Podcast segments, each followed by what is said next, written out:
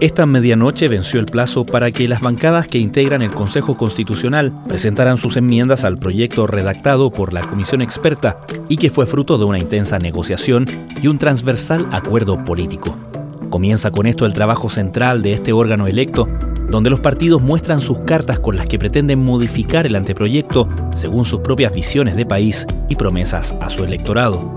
Por supuesto, no todos pesan lo mismo. La elección del 7 de mayo sancionó que el Partido Republicano tendría el mayor poder, concentrando por sí solo el poder de veto y en conjunto con el resto de la derecha el poder de imponer sus términos en la propuesta de nueva constitución, siempre y cuando se ajusten a los márgenes negociados por los partidos en la reforma que habilitó este nuevo capítulo del proceso. Anoche se calculaba que serían cerca de mil modificaciones las propuestas por los diferentes bloques políticos, algunas de las cuales fueron adelantadas y comunicadas desde fines de la semana pasada.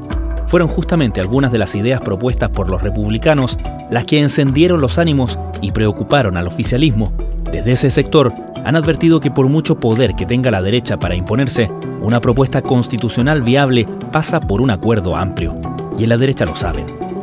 Incluso republicanos, lo que ellos dicen es que saben perfectamente que la reacción de la izquierda va a ser fuerte, que les van a decir que están pasando máquina, y lo que ellos defienden es, este es el inicio de un debate, y saben perfectamente que esto va a terminar en un pacto político.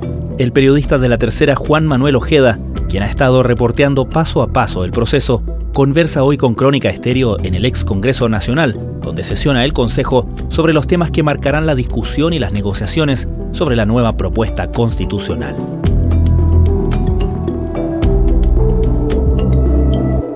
Desde la redacción de la tercera, esto es Crónica Estéreo. Cada historia tiene un sonido. Soy Francisco Aravena.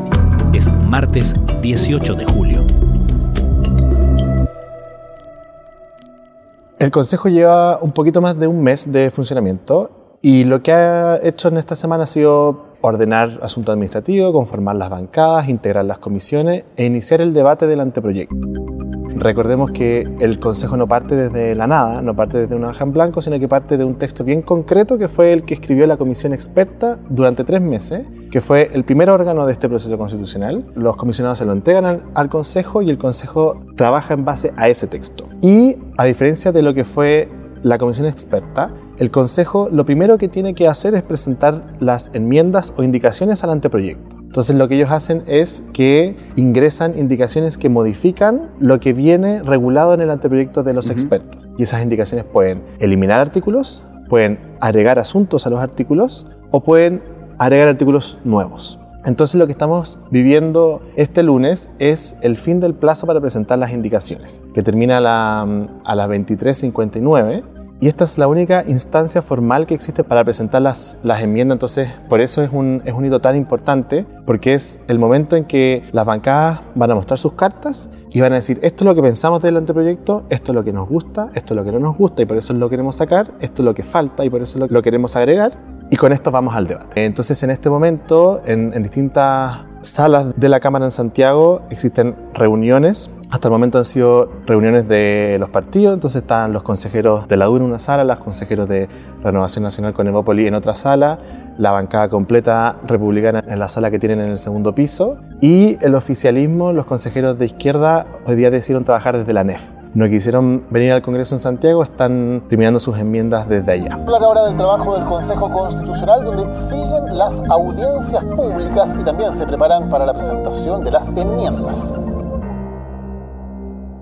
en tu conocimiento, ¿qué tan conversadas, negociadas han sido las indicaciones, las enmiendas que se han presentado, más allá de, obviamente, la posición de cada uno de, las bancadas, de los partidos, ya sea con sus socios de sector político o en general eh, a través del, del espectro, o simplemente esta es una ocasión donde uno ve que las fuerzas tiran, por así decirlo, el tejo pasado para luego empezar a negociar? Hasta el momento, la negociación entre bancadas, entre partidos o entre sectores, entre oficialismo y oposición, no ha existido de forma real. Si vamos por orden y nos fijamos en, la bancada más grande, en los republicanos, ellos definitivamente no han negociado nada con nadie. Dado que este es el único momento para ingresar una enmienda, lo que ellos dicen es, si no ingresamos enmienda respecto de un tema, no lo vamos a poder debatir. Entonces, ingresemos, este es el espacio que tenemos, para mostrar nuestras ideas, mostrar nuestra identidad como partido y las ideas por las cuales nosotros fuimos a campaña. Eso no significa, dicen los republicanos, que esto es definitivo, que no nos vamos a mover. Es el inicio de un debate. Y por eso es que ellos van con muchas indicaciones y lo hacen en temas sustantivos. No es solo forma, se van al fondo y como dicen ellos, sin temor, entendiendo las consecuencias que va a generar eso en el oficialismo. Después, si nos vamos al oficialismo, que son 17 consejeros, ellos sí tuvieron una negociación importante a la interna. El oficialismo tiene tres bancadas: la bancada socialista, la bancada de DRD con el escaño indígena y la bancada de convergencia social con el Partido Comunista. Y ahí sí hubo un trabajo más intenso de negociación interna, de poner de acuerdo al sector. Y eso no fue fácil y existió una tensión bien importante entre el Partido Comunista, que tenía una intención de presentar muchas enmiendas, de hacer muchas señales en las indicaciones versus el resto de los consejeros, el resto de los sectores que tenían una postura más moderada de proteger el anteproyecto, proteger los acuerdos que están detrás del anteproyecto y fijarse en los asuntos que no lograron meter en la comisión experta. Entonces, es por eso que los consejeros oficialistas dicen que sus indicaciones son sus ideas que han defendido antes. Entonces, van a insistir con las listas electorales cerradas, el derecho al cuidado, los escaños reservados indígenas, la paridad, reconocimiento de los derechos de los niños, niñas y adolescentes, perspectiva de género en la justicia. Son las ideas que de cierta forma se presentaron en indicaciones en la mm. comisión experta, pero que se rechazaron. Y después, si es que nos vamos a Chile Vamos, Chile Vamos son dos bancadas. Hasta el momento han existido conversaciones entre la UDI y entre el RN y Evopoli, pero en general la idea es que cada partido, cada bancada ingrese sus enmiendas, ingrese sus señales, de forma de poder diferenciarse. Y al menos hasta esta hora, si uno ve en la derecha, la idea es ver el esfuerzo de que la derecha en su conjunto ingrese enmiendas en cuatro temas en conjunto y la UDI RN y Evópoli en cinco temas. Eso hasta ahora. ¿Cuáles son esos cuatro temas y cinco temas? Lo que yo tengo claridad hasta este minuto es que, al menos en lo que respecta de las enmiendas junto con republicanos, los temas serían seguridad social, lo que tiene que ver con la propiedad de los fondos, la protección de que se puedan heredar esos fondos y la inexpropiabilidad de los fondos de pensiones. Y después existe un segundo tema que es en salud, sobre todo lo que tiene que ver con libertad de elección libertad de elección a nivel de la administradora de los fondos. Existe otro tema que tiene que ver con educación, con la protección del derecho preferente de los padres a escoger la educación de sus hijos. Y el cuarto tema sería Fuerzas Armadas. Estaban viendo si eso podía llegar a cinco, si es que se mete el, asunto de la protección de la vida del que está por nacer, pero eso tampoco está despejado y ni siquiera está 100% definido que vayan a ingresar a todos juntos. Es algo que se está desarrollando y más claridades van a existir en la noche. La señal importante, si es que eso se concreta, es que esas enmiendas de la derecha en su conjunto son enmiendas que en teoría cuentan con el respaldo de dos tercios del Consejo. Claro. Entonces son enmiendas que ingresan al debate con mucho respaldo y por lo tanto es una señal importante de que la derecha en esos temas, su postura es bien dura y a pesar de que van a entrar en diálogo y todo, sí se deja bien clara una señal que ese es el marco en el cual va a estar la discusión. Finalmente, las Fuerzas Armadas y de Orden no quedaron contempladas como un capítulo aparte del texto que entregó la Comisión de Expertos, pero eso podría cambiar con miras a la presentación de las primeras enmiendas por parte del Consejo de Constituyentes electos. Dicho de otra manera, viendo los quórums, la derecha unida puede sacar adelante cualquier tema que se proponga y su único contrapeso son los chequeos que tiene por parte de la comisión experta que va luego a recibir ese texto, ¿correcto? Sí, si es que uno ve simplemente las cifras, eso es 100% cierto. El asunto es que a eso se le tiene que meter el ingrediente político y es algo que a propósito de las conversaciones iniciales que se dieron de forma formal la semana pasada entre republicanos y Chile Vamos, buscando estos, estos puntos de encuentro, el oficialismo se puso en estado de alerta, dijo, ya se están moviendo en la derecha sin nosotros, ¿qué está pasando? E incluso en el pleno del viernes, el delegado de la bancada socialista, Alejandro Keller, tomó la palabra y de forma bien dura recalcó que la única manera de que exista una nueva constitución es a través de un pacto político transversal. Mm. Y esa intervención fue pensada bien temprano durante ese día de forma de notificar ante cualquier intento de querer que esto avance con un solo sector, que eso es imposible. Y que si lo quieren hacer, eso está destinado al fracaso. Y eso es algo que lo tienen consciente todos los partidos, mm. incluidos republicanos. Incluso republicanos, lo que ellos dicen es que saben perfectamente que la reacción de la izquierda va a ser fuerte, que les van a pegar, que les van a decir que están pasando máquina, que están imponiendo sus ideas. Y lo que ellos defienden es, este es el inicio de un debate y saben perfectamente que esto va a terminar en un pacto político. Y ese pacto político implica que llegado el momento, se juntan a la mesa y negocian. Esto sí, esto no. Pero sí legitiman el hecho de que ellos entren al debate con sus ideas y eso se irá viendo en cada comisión. De alguna manera están reconociendo que esta instancia en el fondo es, como decía antes, del tejo pasado para luego empezar la negociación en las instancias formales de conversación que van a ser las sesiones que tengan para deliberar eso, ¿no? Sí, el problema cuando uno habla con los consejeros de izquierda es que ellos interpretan que el tejo está llegando demasiado pasado, que ellos sabían que iba a llegar un grupo importante de enmiendas, pero hasta ahora los anuncios han sido en temas que para la izquierda son intransables o sensibles y ya empiezan a hacerse la pregunta, ¿qué es lo que ganamos nosotros escribiendo este texto? Si este es el marco, estas son las ideas, yo las puedo bajar un poco, pero de todas formas, ¿qué gano? ¿El texto que vamos a hacer es mejor que la constitución vigente? Y esa pregunta está instalada, es un riesgo que estaba presente desde el 7 de mayo cuando se supieron los resultados, no es algo nuevo, entonces habrá que ver de qué forma se administran esas tensiones y de qué forma se conduce el debate después. Entonces, entre ellos dicen que es necesario que el proceso eleve su tensión de manera que la derecha se dé cuenta que la izquierda sí tiene algo que decir acá y luego que la tensión baje y derive esto en una negociación en la que también participen de forma más activa las directivas de los partidos, no directamente acá en el Consejo, pero sí a través de sus delegados y sus consejeros. Podríamos entonces decir que dependiendo de cómo se produzca esa conversación, podríamos estar en el inicio de la campaña del rechazo, ¿no? Yo creo que es un poco anticipado, pero sí la luz está en el color amarillo.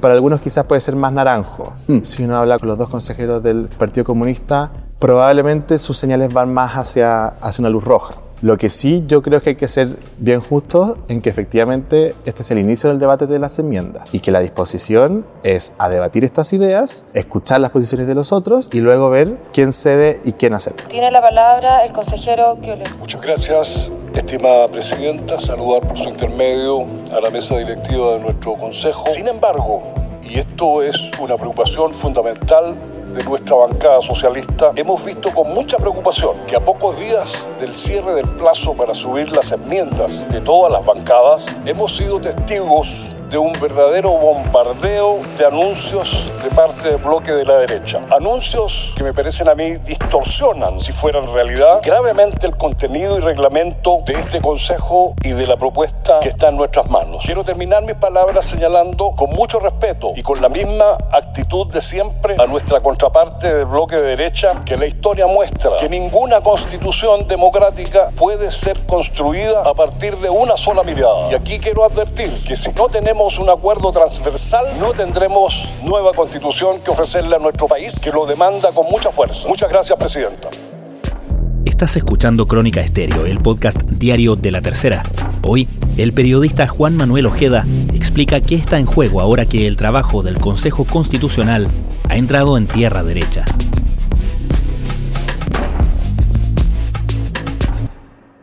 ¿Cuáles son los principales puntos de las enmiendas planteadas por los republicanos que encienden tanta alarma en la izquierda? ¿Cuáles son esos, esas líneas intransables que republicanos está cruzando? Existe un punto que es, es muy jurídico, y es un debate que se ha tomado en la doctrina constitucional durante décadas, que es el asunto de la jerarquía que tienen los tratados internacionales de derechos humanos. Y esto es algo que se extiende desde el año 89. La reforma constitucional del año 89 fue que se ingresó un inciso que está en el artículo quinto de la constitución vigente, y es el que hace referencia a que Chile es soberano y que tiene que tomar en consideración los tratados internacionales ratificados por Chile. Es en general, pero la discusión deriva específicamente en los tratados internacionales de derechos humanos. El debate no tiene problemas con los tratados limítrofes ni de libre comercio. La polémica, la incomodidad en la derecha es sobre la aplicación de los tratados internacionales de derechos humanos. Y la pregunta está si están por sobre la Constitución o debajo de la Constitución y por sobre la ley. El artículo quinto que ingresó el año 89 no resuelve esa pregunta y por lo tanto se instala una ambigüedad jurídica que ha sido resuelta por la jurisprudencia. El punto es que la jurisprudencia es contradictoria. Mientras el Tribunal Constitucional ha dicho en sus sentencias que los tratados internacionales de derechos humanos están por debajo de la Constitución, son infraconstitucionales, la jurisprudencia sostenida de la Corte Suprema y las recomendaciones de la Corte Suprema realizadas tanto en la Convención como en la Comisión Experta y en el Consejo Constitucional es que los tratados internacionales de derechos humanos tienen un rango supraconstitucional, están por encima de la Constitución. Y en la derecha derecha eso es un problema. Entonces ellos hablan de que este es un tema de soberanía, que por qué vamos a dejar que personas de afuera nos digan lo que tenemos que hacer. Y por lo tanto, los republicanos se propusieron zanjar esa ambigüedad y derechamente decir están por debajo de la Constitución. Y eso para un sector importante de la izquierda es un asunto que para algunos los hace de hecho pensar en bajarse del proceso. No lo van a decir, pero sí su mente está pensando en algo en esa línea. Después hay otro tema bien sensible que es la regulación del derecho a la vida. Los republicanos han dicho que van con enmiendas que robustecen la protección de la vida del que está por nacer y el anuncio es que están viendo normas que digan que todo ser humano es persona, siguiendo la línea de lo que establece el, el pacto de San José que dice que persona es todo ser humano. Y acá la pregunta que se instala es las consecuencias que puede tener eso en un nuevo texto constitucional en relación con la ley de aborto en tres causales. En privado, fuentes del Partido Republicano dicen que la ley no se vería afectada. Que es lo que ellos dijeron al entrar a este trabajo, ¿no? que no tenían la intención de modificar lo que ya estaba legislado, sino simplemente robustecer ante nuevos intentos de ampliar ese derecho, ¿correcto?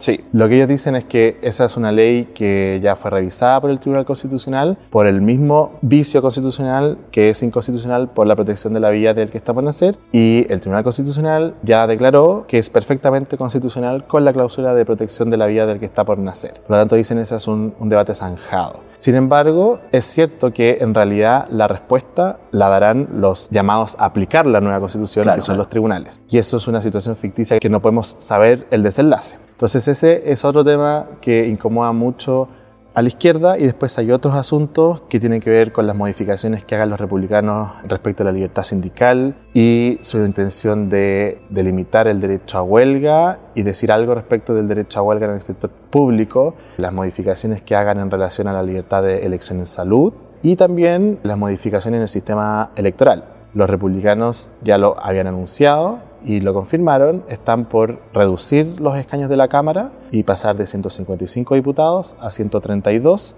haciendo un redistritaje. Actualmente existen 27 distritos que reparten entre 3 y 8 escaños y el redistritaje que ellos están pensando es que los distritos repartan entre 3 y 5. Lo que ellos dicen es que al achicar los distritos, para que alguien sea electo necesita conseguir más votos y por lo tanto al necesitar más votos, obligas a los candidatos a que hablen un público más amplio en vez de hablarle a nichos electorales. Esos son, son temas que para la izquierda les haría complejo apoyar un texto. De alguna manera, con la reforma electoral perdimos cierta estabilidad institucional. Tenemos que encontrar la forma de recuperarla. Una manera de hacerlo es quizás volver a un tamaño de 120 diputados. Es una alternativa. ¿Y por qué para la izquierda es importante el tema de la reducción de escaños y el redistritaje? En este tema, en realidad, las verdaderas razones son, son cálculos electorales. Ya. Mientras más chicos sean los distritos, menos escaños consigue la izquierda. Ese es el punto. Y es cierto que uno no puede adivinar los resultados electorales de las elecciones parlamentarias futuras, pero las simulaciones con los resultados hacia atrás muestran que mientras más grandes los distritos, más posibilidades hay de que la izquierda ingrese con más escaños. Y en esto los análisis son iguales en todos lados. La decisión que tomaron los republicanos, de hecho, la hicieron con la directiva del partido, lo elevaron hacia la directiva porque sabían que esto es más complejo. Y en temas electorales no hay un asunto de principios, son simples reglas del juego para maximizar las opciones de tener poder en el Congreso. Entonces eso es algo que algunos personeros del oficialismo dicen, ¿por qué vamos a armar reglas que nos quiten escaños del Congreso? Eso no, no tiene sentido.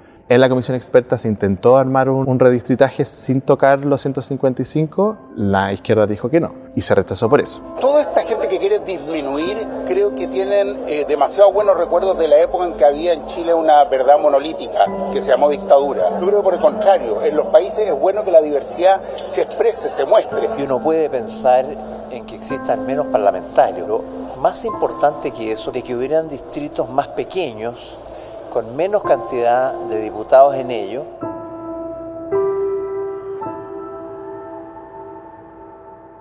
De todos estos temas, ¿dónde podemos anticipar que pueda haber mayor tensión, mayor eh, problema con lo que diga la comisión experta? Porque la comisión experta va a ver que las enmiendas que se presentan pues, no solamente sean coherentes entre sí, sino que estén en línea con lo acordado en las bases constitucionales y toda la negociación que se hizo, ¿no? Mm. Yo creo que esa pregunta yo la he conversado con comisionados de izquierda y de derecha y no se atreven a dar una respuesta porque aún falta mucho por ver.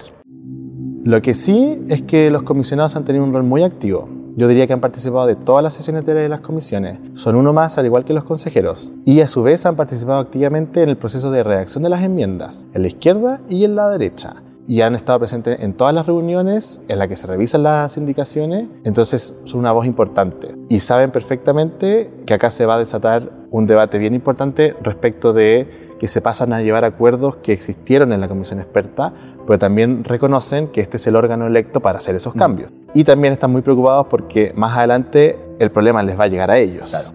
Y ahí la presión sobre todo se traslada a Chile Vamos, porque no hay ninguna observación que pueda hacer la comisión experta si es que no cuenta con los apoyos de la izquierda y de Chile Vamos. Y Chile Vamos está en un tironeo interno bien grande respecto de si irse más con republicanos, si diferenciarse, y eso va a ser bien importante porque si eventualmente la comisión experta quiere plantear observaciones a asuntos aprobados en el Consejo, probablemente es que esos asuntos aprobados en el Consejo se aprobaron con votos republicanos. Y eso va a implicar marcar una diferencia con una parte de la derecha y la derecha vive este debate interno al interior del Consejo, en las directivas de los partidos y en el propio Congreso. Entonces, yo he dicho que en realidad acá el peso de la prueba está en Chile Vamos, porque Republicanos puede vetar lo que quiera por sí solo, pero para aprobar necesita, si no me equivoco, son ocho votos. Con eso logra los tres quintos. Ocho votos más de los que ya tiene. Más los suyos que son 22. Y con eso logra los tres quintos. Entonces, la pregunta de Chile Vamos es, ¿nos sumamos o nos restamos? Y esa no es una respuesta que sea igual para todos los temas, es caso a caso. Entonces, cuando esto le llegue a la comisión experta, se va a hacer otra historia que va a estar muy instalada también por lo que piensen las directivas de los partidos. Recordemos que los comisionados fueron designados por los partidos, entonces son una sola voz. Los comisionados hacen lo que quieren los partidos que los designaron para esa función. Finalmente, Juan Manuel, ¿qué es lo que viene? ¿Cuál es el cronograma que queda? Lo que viene es que a partir del martes probablemente veamos reacciones incendiarias de lado y lado. Y lo más inmediato es que mm, se van a discutir las iniciativas populares de norma que fueron las que lograron al menos 10.000 firmas y vienen a las comisiones a defender las iniciativas, los promotores de las iniciativas. Y luego se va a iniciar unas semanas de debate de, las enmiendas en cada comisión. Son debates que son en sesiones que son públicas y luego de eso va a venir la votación en las comisiones y luego la votación en los plenos. Eso, como digo yo, por aguas arriba. Mientras, por aguas abajo, se debiesen iniciar las primeras conversaciones cruzadas, tanteando el piso político que va a permitir el acuerdo, este pacto transversal, y ese se debiese iniciar de forma lenta y acelerarse en la recta final. El Consejo tiene que entregar esto oficialmente el 7 de noviembre. Son tiempos acotados y ellos lo saben y eso les preocupa, pero es el único escenario que hay y saben que esto juega en contra en el sentido de que no hay mucho espacio para comunicar hacia afuera, porque no hay mucho que comunicar hacia afuera si no hay asuntos resueltos al interior. Republicanos sí va a estar con una agenda importante de, de dar a conocer sus ideas porque ellos le tienen que hablar a su gente y mostrarles que en realidad los eligieron y están cumpliendo sus promesas pero en realidad lo más importante acá es el momento en que se inicie la negociación final, que en todo caso es lo mismo que pasó en la comisión experta cuando al final, literalmente en la recta final, se inició la negociación entre ambos lados y se llegaron a esta serie de enmiendas de unidad de propósito que se ingresaron con el acuerdo de la comisión y que permitieron salvar el texto y contar con un texto que podía representar desde el Partido Republicano hasta el Partido Comunista.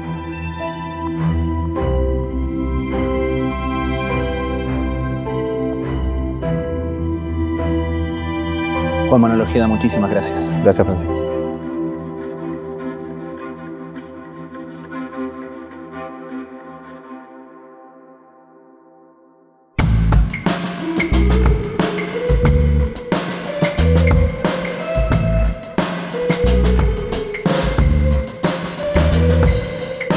Crónica Estéreo es un podcast original de La Tercera. La edición y conducción es de quien les habla, Francisco Aravena. El diseño y postproducción de sonido son de Michel Poblete. Nuestro tema principal es Say Again de Citadel. Escucha todos nuestros episodios en Spotify o en tu plataforma favorita de podcast y en latercera.com. Nos encontramos mañana en una nueva entrega de Crónica Estéreo. Cada historia tiene un sonido. El podcast diario de la tercera.